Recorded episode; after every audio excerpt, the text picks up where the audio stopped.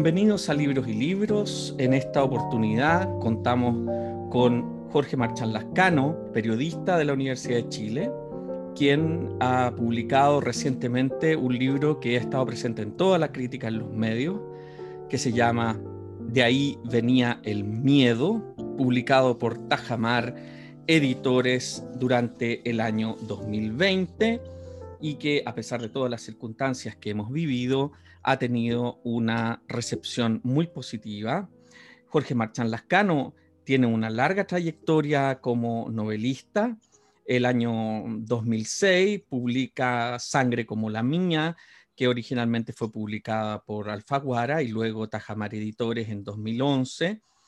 Y por la misma editorial Tajamar publicó Cuartos Oscuros el año 2015 tiene una obra más extensa, pero la iremos conversando durante esta entrevista. Hola Jorge, buenos días, muchas gracias por estar en Libros y Libros. Hola Pablo, muchas gracias por recibirme en, tu programa.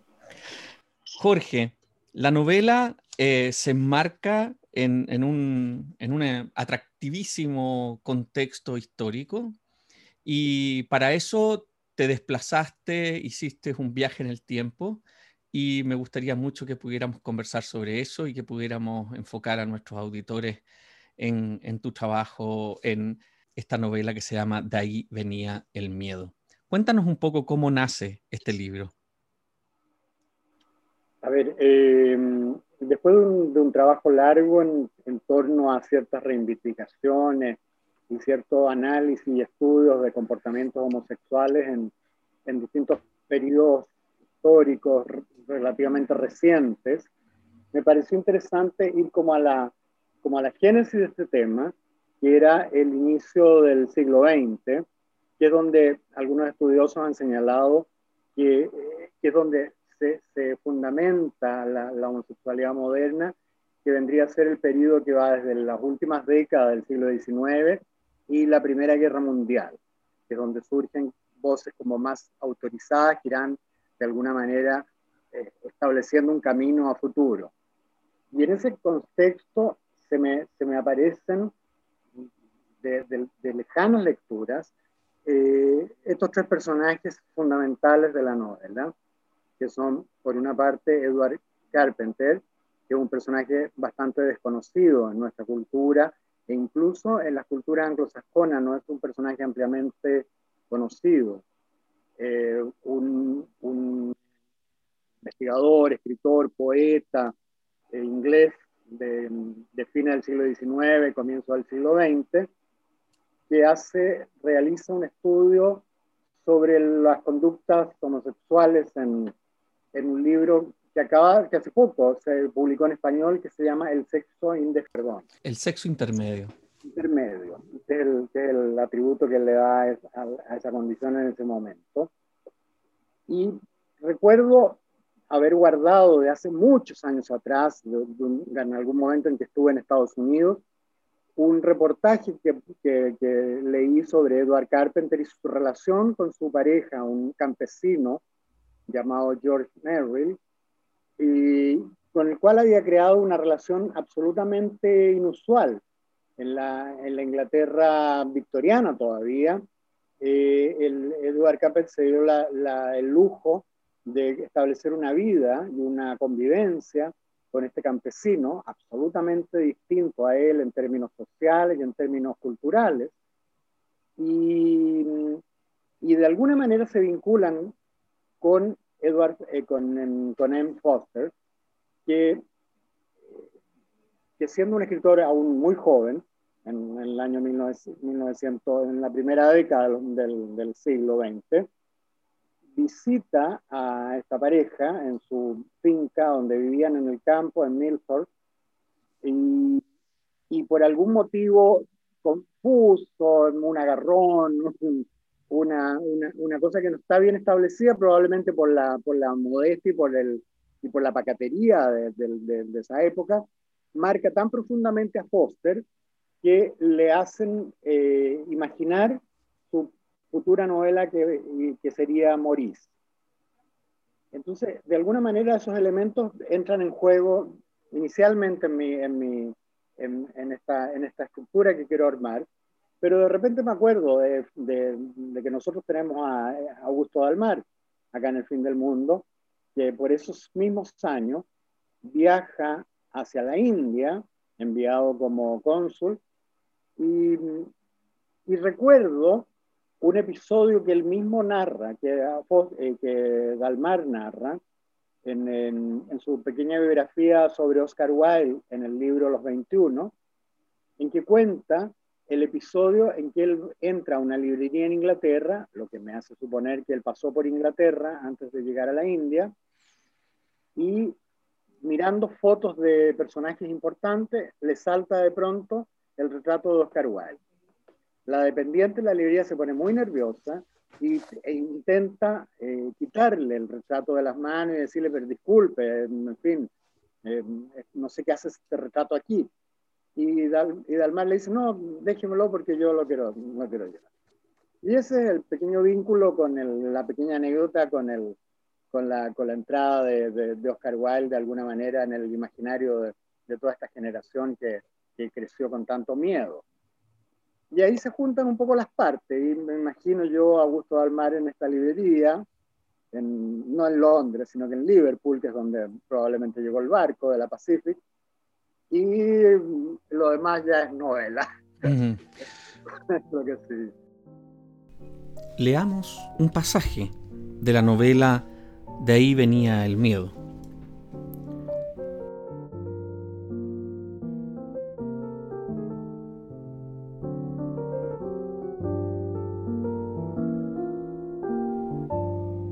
A la mañana siguiente, entra curioso a la librería que le recomendó el ministro cuando desplegó sus mapas sobre el opulento escritorio. Siempre fue buena persona desde la temporada vivida en San Bernardo. Pugaborne es medio pariente con Fernando, comparten ancianas tías que se la pasan en cama castigando sirvientas a las que consideran la peste de la tierra.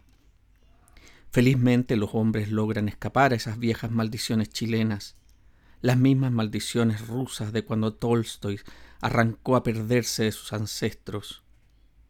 Los hombres siempre son mejores, dice Augusto, con soberbia. Por eso comprendemos la fraternidad.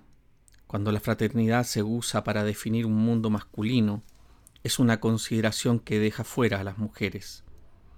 Individuo fraterno, dueño de la bondad, según él cree, el ministro le señaló que en esa librería podía encontrar una buena selección de libros de viajes. Debería fijonear por calles y parques al aire libre descubriendo el inicio del paisaje europeo, pero helo aquí, en ese elegante lugar cerrado, aunque espacioso, con esas altas columnas que bajan desde el techo artesonado y las lámparas encendidas, aunque aún no sea mediodía. El piso de madera reluciente y globos terráqueos junto a los enormes mesones le dicen que aquel es su primer acercamiento a cierta forma de nobleza, su propio Buckingham. Aunque se respire la quietud rural de la biblioteca Severín en Valparaíso, camina algún rato junto a las estanterías percibiendo la atmósfera suntuosa de esa suerte de mansión victoriana, aunque con el nuevo siglo ha comenzado la era eduardiana, lo que se traducirá de seguro en modernidad.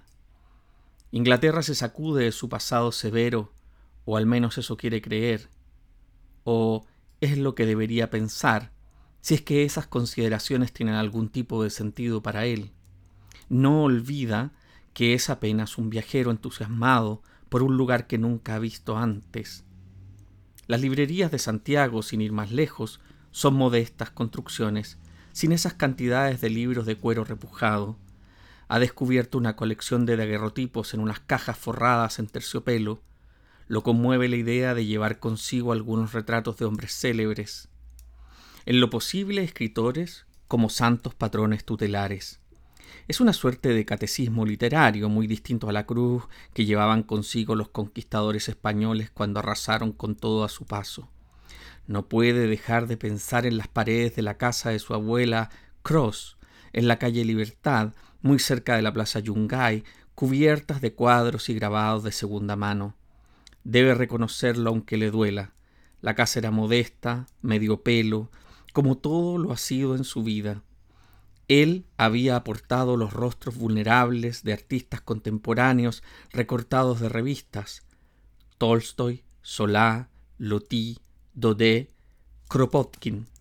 Fernando decía que él poseía el arte de convertir su sala de trabajo en una especie de rancio museo. Todo se acabó. ¿No es cierto, Fernando? Ya no tiene sala de trabajo, ni siquiera en casas medio pelo del barrio Yungay. Sus paredes quedaron peladas en el mesón de la librería en Liverpool. Aparecen las fisonomías enunciadas en la base de la flamante tarjeta de Thomas Carlyle, Lord Byron, Charles Dickens. Retratos de calidad con esos nombres sonoros que no guardan relación con los recortes que dejó guardados en un sobre en Santiago. De improviso salta a su vista a alguien a quien reconoce sutilmente en su plena juventud sofisticada.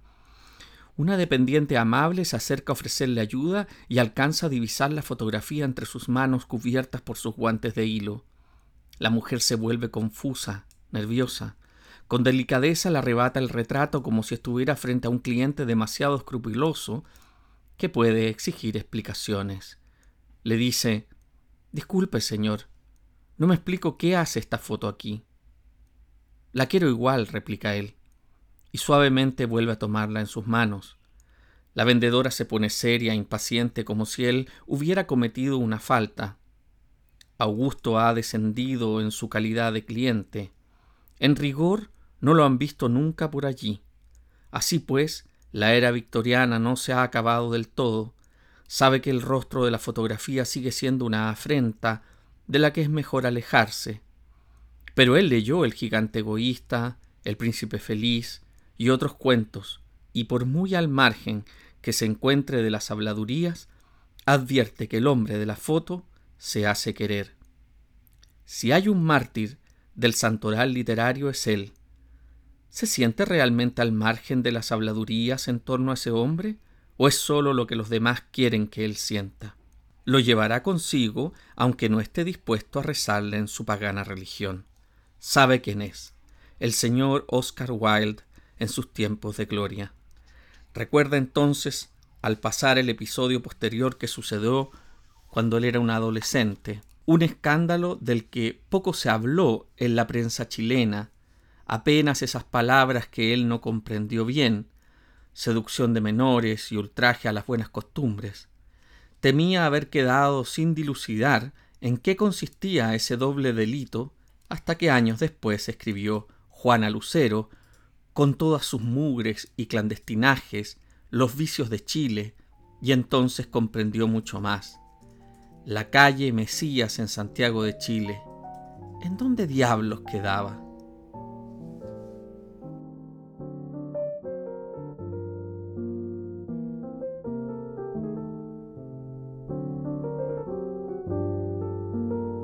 Lo que sigue es la novela y, sobre todo en ese sentido quiero decir que la novela tiene una construcción de ambiente absolutamente fantástica que logra armar esta red de manera completamente verosímil con montones de detalles. Eh, hay que aclarar para los auditores que la novela Maurice de M. Foster es publicada póstuma y, y, que... claro.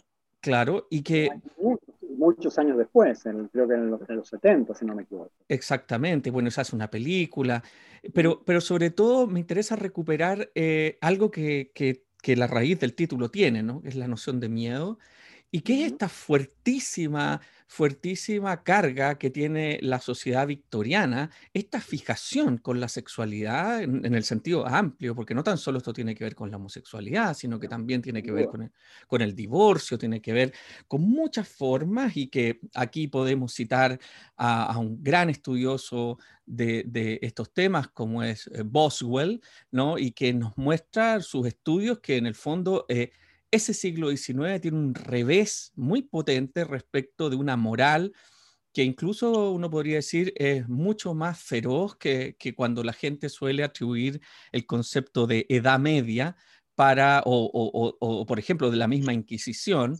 para referirse a temas, digamos, de trascendencia de la vida privada en el espacio público.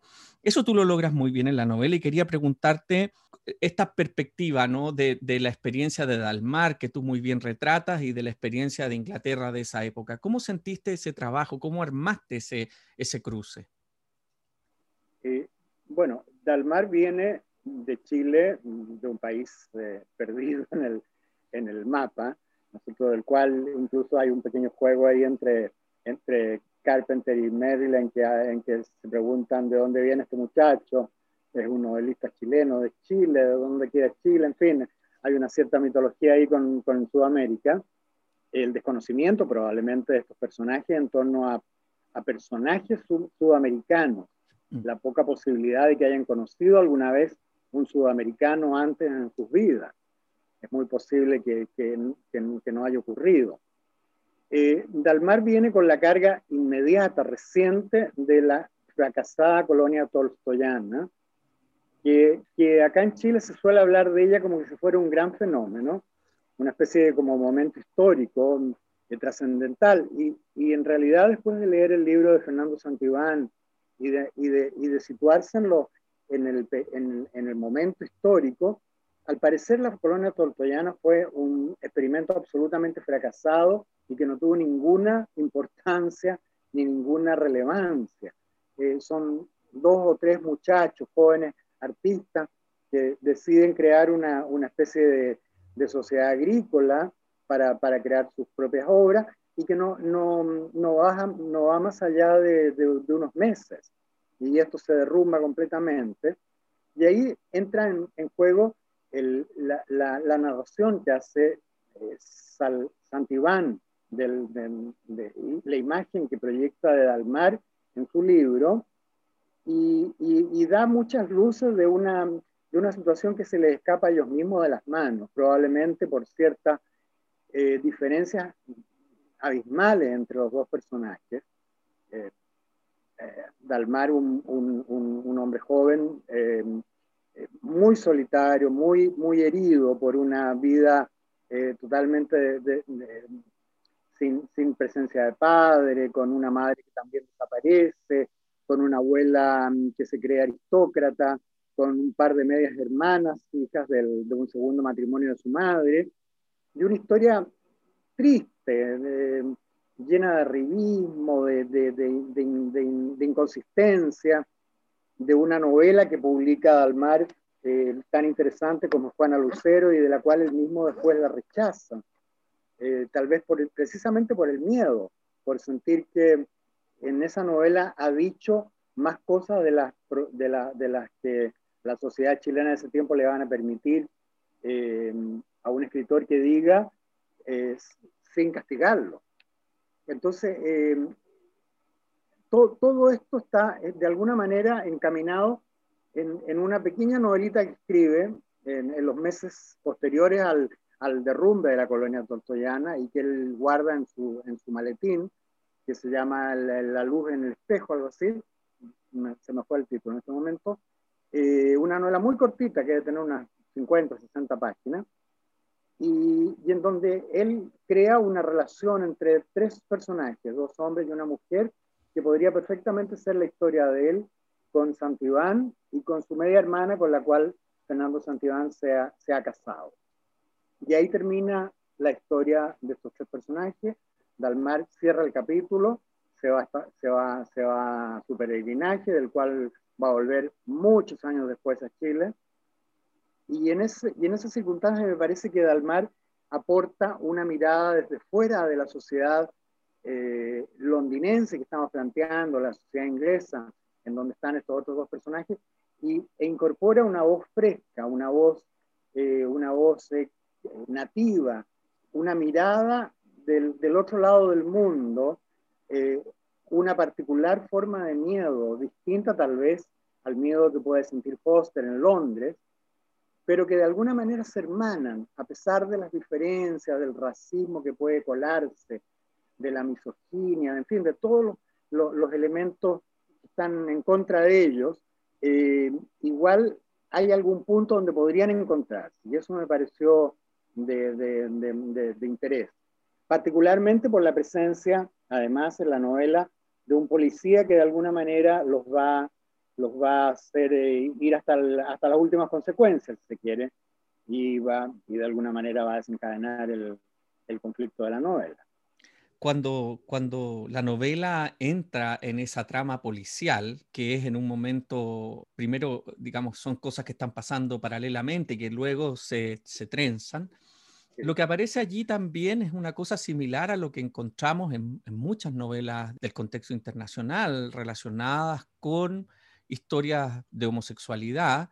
Estoy pensando que Wilde, Oscar Wilde, es como una especie de Galileo Galilei de nuestro tiempo, digamos, en el sentido de que muchos intelectuales contemporáneos deciden entrar en la clandestinidad total de su sexualidad producto del escándalo y finalmente el destino de Oscar Wilde, que acaba con, su, con, una fama enorme y que de alguna manera eh, eh, adelanta también la cultura de cancelación que muchas veces vemos en estos tiempos, porque tal como tú dejas ver en esta novela, no todo es, eh, digamos, color de rosa, valga la palabra, al interior de la vida misma al interior de la vida misma de la homosexualidad. Y esto queda en evidencia también al interior de Maurice y, de muchas otras novelas gay del siglo XX. Estoy pensando incluso en Easton Ellis o David Levitt o, tantas otras novelas que uno podría recordar que también reflejan esa carga.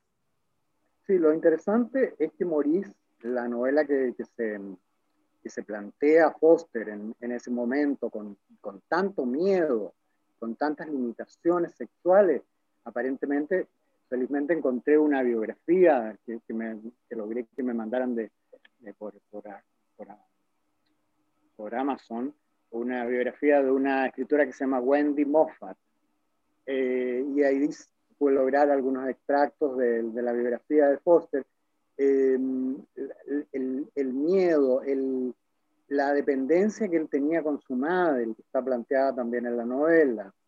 Eh, a pesar de todo ello, Foster, y, gracias a la, visión que él tiene de estos dos personajes metidos en el campo, ¿no es cierto? El campesino con el, con el amo culto, eh, Foster es capaz de escribir una novela absolutamente contraria a la, a la, a la norma de, de, su tiempo y, y, construye una historia feliz entre, entre dos entre, eh, en, en, su novela Moris, ¿no es cierto? Con un final feliz.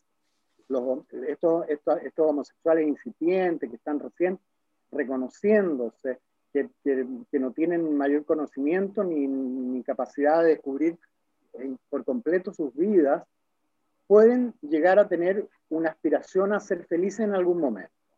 Y es lo que, es lo que, lo que, lo que cuenta esta novela con tantos altibajos, porque Maurice lo pasa pésimo, hasta llegar a, construir una vida o, un intento de construir a futuro una vida con un personaje que es un servidor, un, un, muchacho de guardabosque, en fin, con el cual va a intentar una vida. La novela termina ahí, no sabemos qué va a ser de ellos. Es muy probable que la, que la sociedad inglesa de esos años le impida a Maurice construir nada y que probablemente termine siguiendo el mismo camino de su antiguo compañero de universidad que, que se ha casado y que, tiene, y, que va, y que va a cerrar una vida eh, totalmente distinta. Me acuerdo de la imagen final de la, de la, de la película que se hizo sobre Maurice, estupenda película, en que este personaje cerraba los, los postigos de, de, las ventanas de su casa como una manera de quedar encerrado dentro de ella. Eh, a lo mejor Maurice va a seguir, puede que le suceda lo mismo, pero, pero por lo menos la novela, en la construcción del, del, del, del de este ideario, es que es posible que a lo mejor sean felices. Y mm. eso, y eso es, interesante. Y, y, también, de alguna manera, también se vincula con, con, con este Augusto Almar que nosotros tenemos en nuestra historia, primer premio nacional de literatura, eh, tan, tan, eh, un personaje tan desconocido. En Chile nadie ha se ha interesado en construir una biografía de este personaje, que no sabemos qué fue su vida, qué le pasó, eh, qué, le sucedió en el Oriente, por qué se fue de la India después, por qué mm, vivió después en España, por qué escribió El cura Deusto, por qué volvió a Chile 30 años después, por qué volvió a Chile con un hijo adoptivo del cual nadie sabe nada y, terminó muriendo a la mitad del siglo, en 1950, en la más absoluto desconocimiento. Eh, e, es un misterio nuestro, eh, Augusto Dalmar, sin duda, y también es parte de esta, de esta, de esta fascinante abismo en donde se sumergen todas estas historias. Bueno, yo creo que de, algún modo, si hacemos una especie de hilo temporal, uno podría decir, no hay una biografía de Gabriela Mistral, no hay una biografía de Adolfo Cub, no hay una biografía de Dalmar. Eh, eso es, muy, muy peculiar, tú lo mencionas y, efectivamente ahí hay un vacío, ¿no? Hay un vacío. Ahora, Gabriela Mistral se salvó gracias a tener a Doris Dana a su lado lo que yo decía, Augusto Dalmar no tuvo lamentablemente una Doriana a su lado para que de alguna manera le, le tendiera una mano en, en, la muerte, si se quiere. Pero, pero claro, gracias a, gracias a la Doris Dan, nosotros hemos podido tener acceso a la, a la, a la enorme em, correspondencia que existe entre ambas y, y, de alguna manera a terminar de construir una historia que, que, que se cerró con, con, con, con, la presencia de esta, de esta mujer en la vida de Gabriela. Pero en el caso de, de, otros escritores tan importantes como tú señalas, como sería el caso de Augusto, eh, de, Adolfo, perdón, o de Augusto Almar, el, el, silencio reina y ahí queda, y, ahí queda y, se olvida, y sus contemporáneos no tienen ningún interés en darle una mano, de alguna manera. No, no, hay, una, no hay una generosidad de, de toda la, la, generación de Dalmar o de, los, o de los que lo siguieron, los más cercanos tiempo a él, que, hubiesen tenido alguna preocupación, algún, manifestar algún tipo de interés en, construir algún relato en torno a su vida. Al contrario, más bien tendían a, a ¿cómo decirte?, a, silenciarlo, a quitarle relevancia. Eh, en, los años 80, eh, a comienzos de los 80, se, se, se, habían, eh, se celebraron los 100 años de Dalmar, y recuerdo, lo recuerdo porque lo tengo más o menos fresco por la novela, en el Mercurio se publicó un gran artículo sobre, el, sobre los 100 años de Dalmar, que lo escribió Enrique Lafourcade. Y el, el texto era, era, estaba lleno de ironía, de malas intenciones, de, de, un poco de burla, de que, de que Dalmar decía yo soy el cura sin cura, en fin. Pero a la vez eh, le, pedía le, daba la palabra a, una serie de intelectuales de su tiempo, ¿no es cierto? A los del Solar, a, Anguita, qué sé yo, a Roque Esteban Escarpa, en fin, y todos lo que hacían era meter la cabeza lo más, enterrarla y, decir lo menos posible. E incluso da la sensación como que Dalmar ya estaba descontinuado, ya no era interesante leerlo, o que era muy confuso, muy complicado, en fin, ese tipo de cosas. Nadie se atrevió a decir, tío, de, ni siquiera de, de la novela del cura Deusto, ni siquiera de eso. O sea, ese nivel de, de, de silencio y de, mm, y de hermetismo en torno al, al, personaje que estaban celebrando. Obviamente. Es un poco lo... eso, eso da, una, da, una, da una imagen de, de lo que pasa de repente con, con los personajes a pesar, eh, históricamente. No, absolutamente. En el, es, es, un poco lo que dice Raquel Olea. Eh, hace poco tiempo atrás conversaba con Andrea Kotov y Ana Traverso a propósito del libro de las narradoras mujeres del siglo XX y ahí ellas recogen una cita de Raquel Olea que me parece muy interesante, y, ah, refiriéndose a estas mujeres. Dice, eh, eh, lo que pasa con la borradura de todas estas mujeres tiene que ver con que ellas hablaban de lo que no se puede hablar.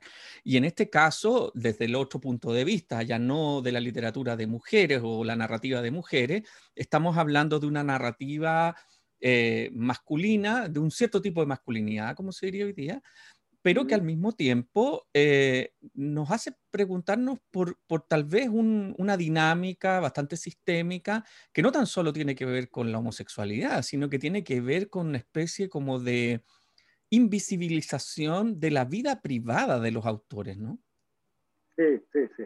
Hay ahí una huella muy fuerte. Y te quiero preguntar a propósito de esto, Eh, si tú ves un cierto rasgo en, el entorno sudamericano o del cono sur, o, te has topado en tu investigación y en los otros libros que tú has escrito, sobre este mismo rasgo de la literatura eh, y la homosexualidad en el contexto latinoamericano.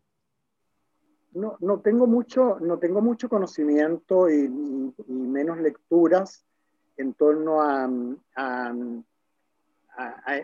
hechos concretos en relación a la literatura latinoamericana.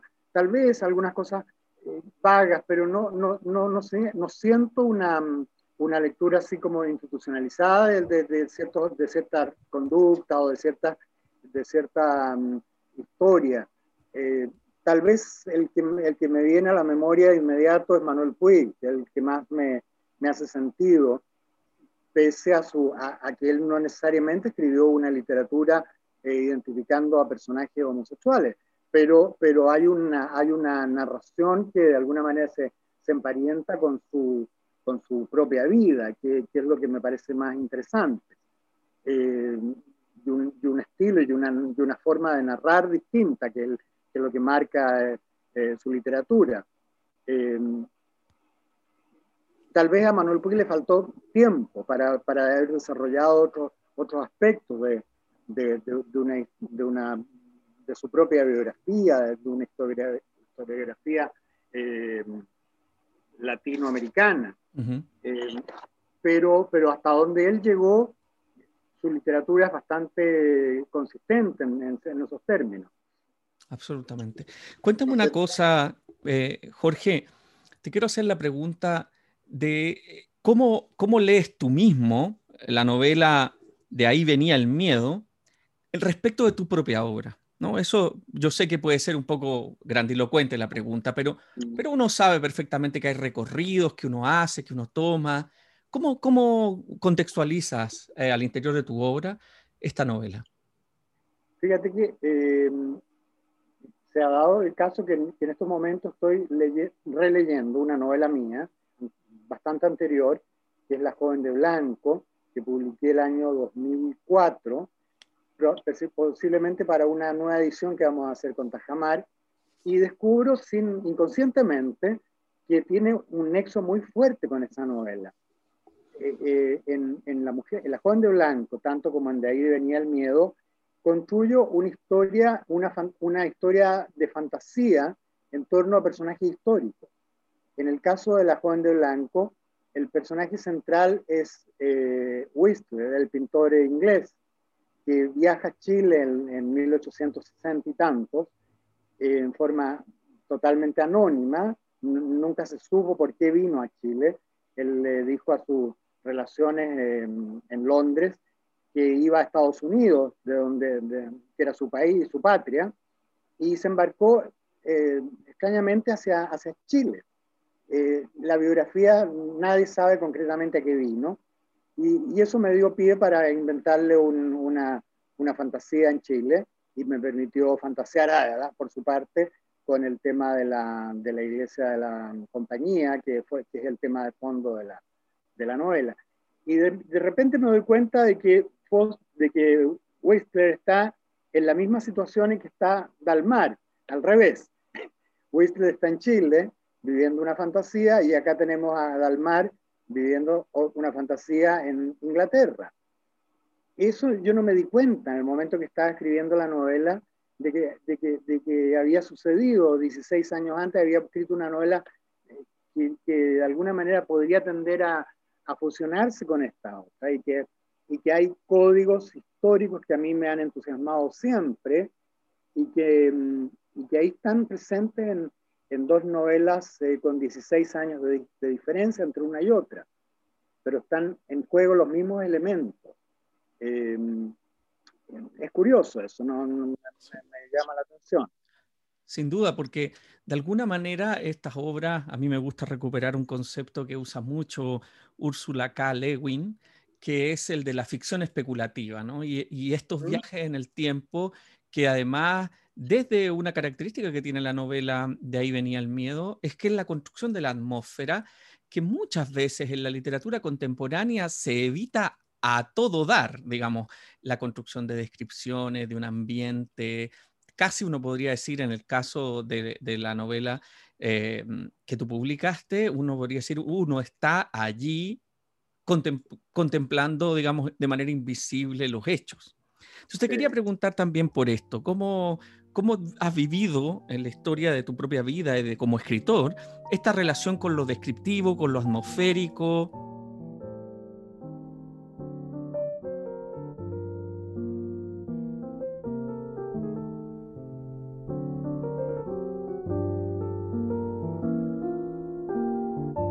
claro.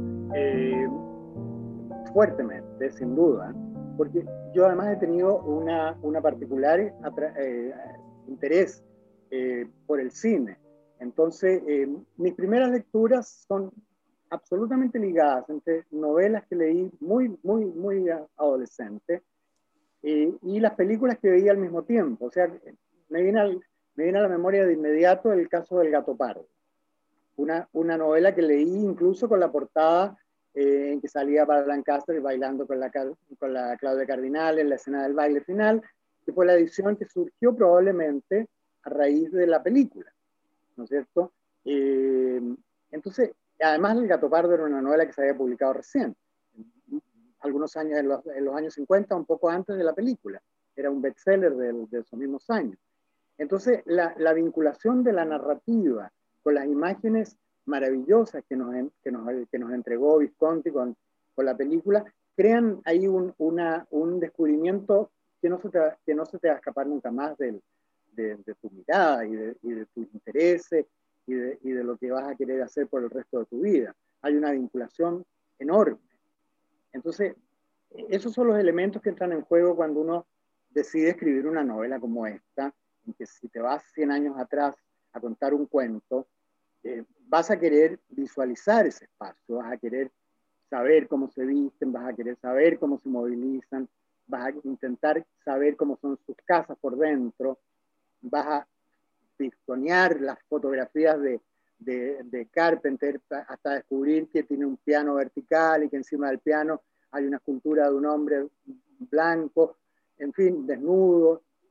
Eso, esos elementos son fundamentales para de alguna manera crear la atmósfera de, de, estos, de estos dos hombres solos en el campo, la figura, la presencia de un perro, eh, el jardín un poco, un poco mm, selvático, en fin, esos elementos son fundamentales de alguna manera para, para eh, por otra parte, ¿no es cierto?, la casa de, de Foster en Londres, o la, la, la, la miseria mm, clase media de, de Dalmar de del barrio Yungay, ¿no es cierto? O después del pueblito de San Bernardo, que en ese momento era un pueblito eh, rural absolutamente en, esos años.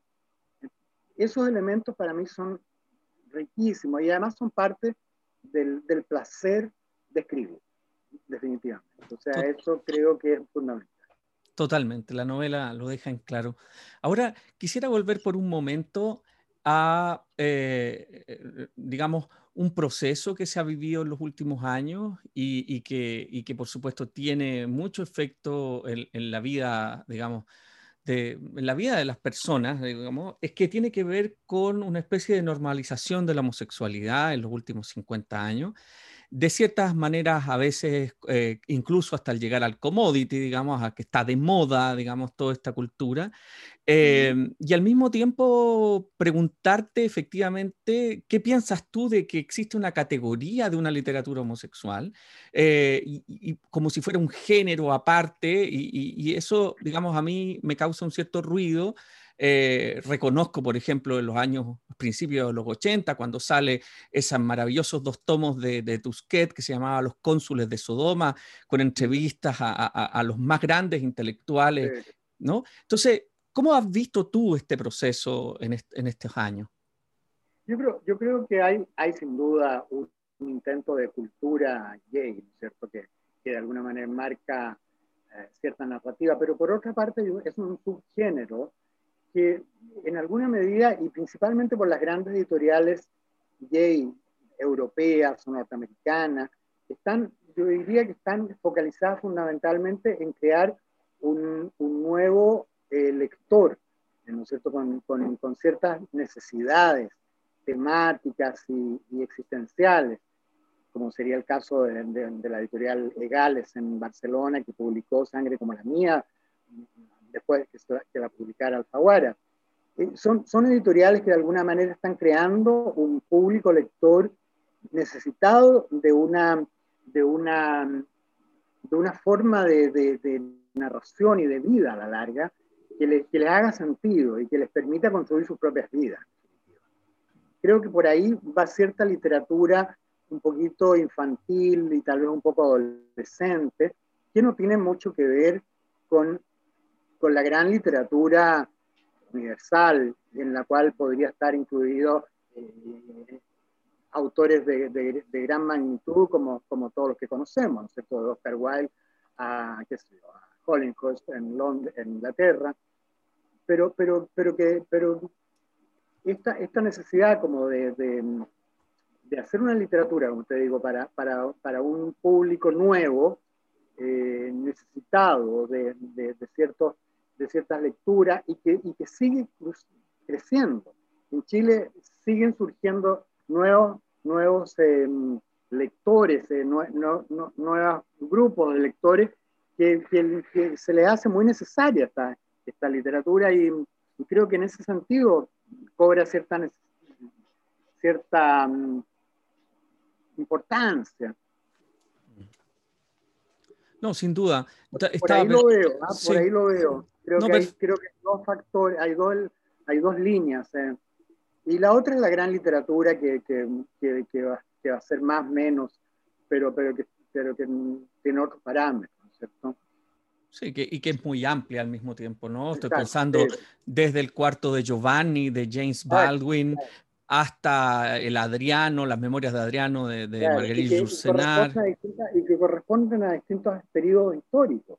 Absolutamente. Eh, el Baldwin en los años 50, Oscar Wilde a comienzos del final del siglo XIX, eh, Adriano en, no, recuerdo exactamente qué, en qué momento, los, los 50 también de la Marguerite Yourcenar te fijas, hay distintos momentos. Ahora está esta nueva eh, camada de escritores anglosajones, como el caso de Leavitt o el caso de Hollinghurst o de Cunningham, el autor de las horas, son, son autores recientes, ¿no es cierto?, que, están, eh, que, están vivos y que están, y, que están entregando una obra inmediata de, gran nivel. Entonces, eh, son distintos momentos y distintas formas de literatura dentro de la gran literatura universal.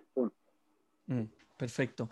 Y por último, antes de, esta última parte de la entrevista, me gustaría preguntarte por lo que estás, en lo que estás trabajando ahora. Dijiste que estabas trabajando en una reedición de mm, la novela La joven de blanco que fue publicada en Alfaguara originalmente el año 2004. Pero, pero sin duda, además de escribir, estás leyendo y nos pudieras conversar sobre eso, porque realmente ah, es muy interesante siempre saber qué leen otros, porque siempre eso deja motivado a la lectura. Sí. Eh, bueno, de hecho, te, terminó una novela em, hace algunos meses que está, que está esperando un mejor, mejor momento para, para salir a la luz Mm. Ya la tiene, la tiene Alejandro Candora, mi editor en Tajamar. Y no he hablado mucho de ella, pero, yo, ah, pero creo que es el momento de, de, contarlo. Es una novela sobre el Marqués de Cuevas, el personaje también eh, mítico chileno. Es una novelita relativamente corta, eh, muy cruel y muy, muy cómica, si se quiere, sobre este personaje. Eh, narrada en términos, en términos de memoria, si se quiere, eh, pero con la presencia de unos, de unos personajes malignos en la vida de, del marqués, que son estos rusos eh, creadores de una tienda de moda en París, en donde supuestamente eh, Jorge Cuevas conoce a la señora Strong Rockefeller, con la cual se casaría posterior, y que en la novela cumplen una función como de, los pillos, los villanos que, persiguen al marqués para de alguna manera intentar quedarse con los, con los millones de la, de la, de la señora Rockefeller. se construye una novela bastante divertida porque además está narrada desde el momento en que el marqués regresa a Chile después de muchos años, encabezando su compañía de ballet que va a dar unas funciones en el Teatro Municipal de Santiago. Y el marqués viene con toda la carga de, de su, de, su de, lo que le ha pasado, de cómo lo despreciaron en Chile, de cómo lo han tratado de ciútico y de, y de rastacuero, en fin. Y, él viene con, con, con, la gloria entre las manos. Es una, la novela se llama em, El favorito de las viejas, el favorito de las viejas. Y creo que va, a ser una novela bastante irónica en torno al arribismo también y a la, y a la necesidad de gloria de ciertos personajes. Ahora, estos personajes, esta, digamos, novelización de la vida, no, nos hace pensar también en, tantos discursos que han habido durante el siglo XX sobre, digamos, algo así como la necesidad de olvidar la vida del escritor y, la vida del creador en, pos de esta supuesta voz narrativa desvinculada de la vida. Y en ese sentido, cuando tú recuperas estos personajes y tejes estas historias, estas ficciones especulativas, sin duda eh, estás además haciendo historia, yo diría, porque es una forma muy atractiva de, eh, de, integrar eh, a la lectura, a la construcción de unas atmósferas históricas que de alguna manera, insisto, son viajes en el tiempo. Me, me parece fascinante. ¿Mm? Sí, perdón, son perdón. del tiempo, pero a la vez son una mirada de nosotros mismos. Exacto. O sea, de alguna manera uno se proyecta en ese personaje anacrónico, que vendría a ser el, el marqués y, y, toda la parafernalia que lo rodeaba. De alguna manera tiene una vinculación con lo que nos está sucediendo a nosotros mismos en nuestro presente. Mm. Eh, todo, todo lo, toda nuestra, todos nuestros peores eh, traumas y toda nuestra nuestras malas conductas y, nuestra, y, nuestra, y nuestras perversidades de alguna manera tienen una raíz en, en, esto, en estas antiguas perversiones. Entonces, de alguna manera hay un, hay una, hay un cruce, ¿no es cierto?, de, de, de elementos que están en juego. En, en, esta, en esta construcción de una literatura fantasiosa, de un pasado fantasioso, y que a lo mejor no es tan fantasioso, que es, que es así, ¿te mm. Creo que esos elementos están en juego. Fantástico.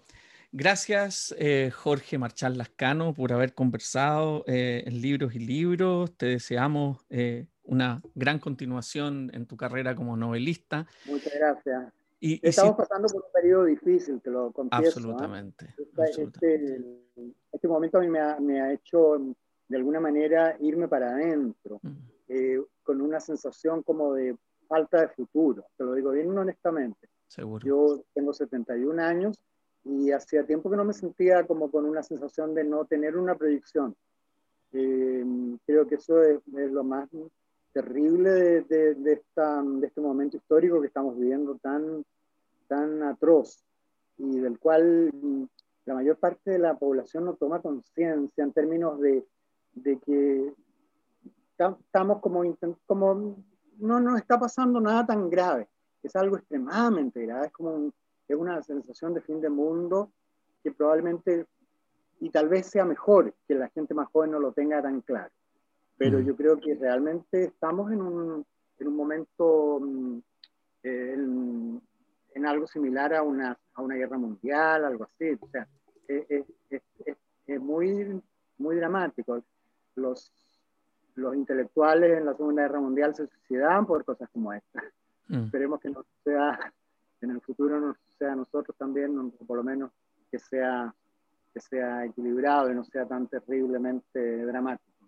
Absolutamente certera tu, tu, tu, certero tu diagnóstico, porque la verdad es que, bueno, yo justamente inicié este podcast hace un año atrás. Esta es la entrevista número 40. Sí, cuando, cuando me di cuenta de que de que simplemente una parte importante de mi vida urbana, metropolitana, ¿no? De las calles, las librerías, los cafés, desaparecía. Todo, claro. ¿no? Y, los amigos también. Además, eso también es muy categórico, fíjate, uno está en una soledad eh, abismal, o sea, hace, hace, dos años que no nos vemos con, con nadie, mm. con la gente más cercana. Entonces las relaciones tienden a, como a dispersarse, a olvidarse, cada uno está encerrado en sí mismo, con sus propias angustias. hay, que, hay, que, hay que recapacitar en torno a eso, y hay que dejarse de pensar solamente en que, pucha, qué rico que salgamos adelante, que, que, suba o que baje el cierto porcentaje, que se habla solamente de eso, pero no se está hablando del, del, del desastre, del desastre que se nos viene encima. Tremendo. Muchas gracias, Jorge. Gracias a ti, Pablo. Y bueno, felicitarte nuevamente. Para mí, para mí, una de las mejores novelas que leí el 2020, De ahí venía el miedo, Jorge Marchal Lascano, Tajamar Editores. Soy Pablo Quiminato. Muchas gracias por haber estado en Libros y Libros.